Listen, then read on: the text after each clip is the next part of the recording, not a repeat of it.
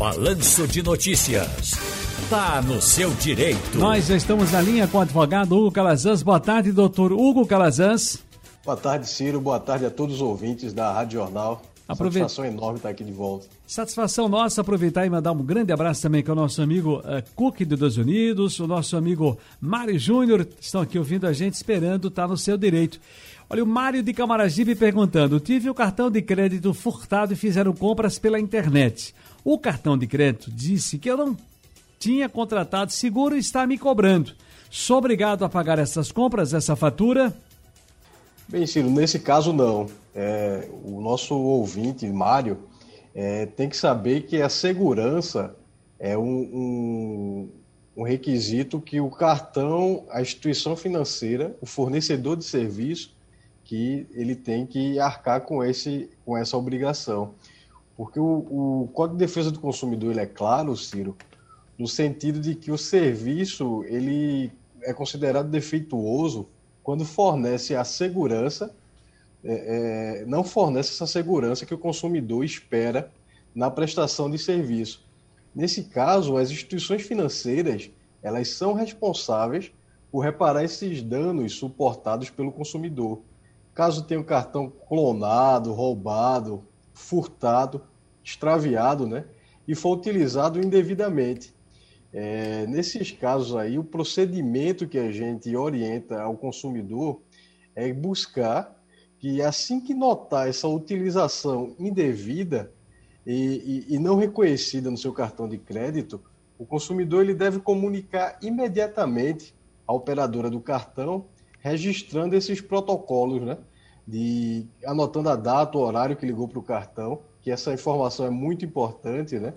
Além do nome de quem está falando ali o cartão de crédito. Certo. É, é também importante, Ciro, é, só o registro da, do boletim de ocorrência da delegacia para evitar futuros prejuízos. Perfeito. A Maria Eduarda de Casa Amarela perguntando: comprei uma sandália pela internet, uma sandália. Quando chegou, era o que eu. Aliás, não era o que eu esperava, me arrependi. Como fazer? Posso trocar? Foi pela internet. Aliás, aconteceu essa semana comigo também. Eu, eu recebi um material lá, eu já usei esse material, inclusive, comprei na mesma empresa. O material já não é o mesmo, mudou a qualidade, a, a peça não veio do mesmo jeito. Aí você começa uma reclamação pelo próprio e-mail e vem as desculpas. O site que fez a, a entrega não é o site responsável pela mercadoria.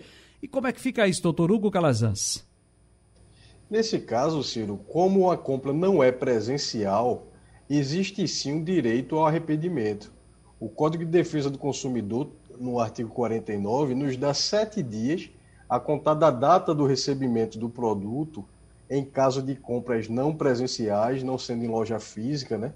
Foi pela internet, por telefone, é, catálogo, revista existe esse prazo de sete dias a partir do recebimento do produto para que haja esse arrependimento do cliente.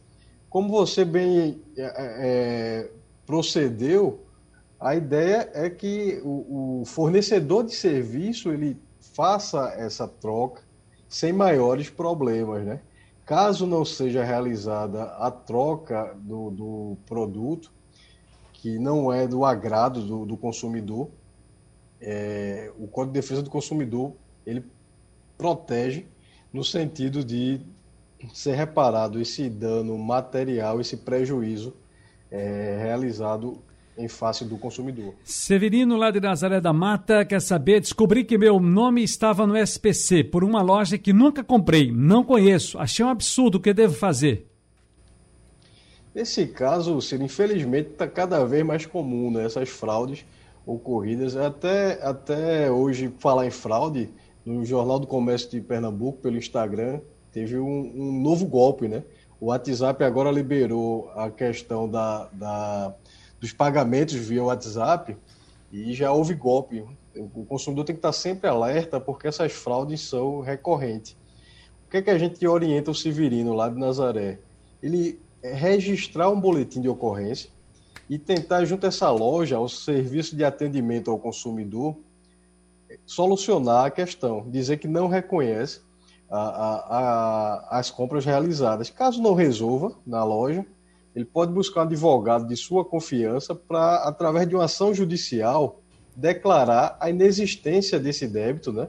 E lembrando que o Superior Tribunal de Justiça já determinou que um entendimento pacífico, que essa inclusão indevida do nome do consumidor no SPC ou Serasa gera indenização por dano moral. É um dano moral presumido. Perfeito. Doutor Hugo Glazans, mais uma vez, muito obrigado pela colaboração, pelas explicações. É muito bom ouvi-lo aqui na Rádio Jornal, no Balanço de Notícias. Um bom fim de semana para o senhor. Felicidades. Igualmente. Nós que agradecemos, Ciro. Estamos à disposição. Perfeitamente.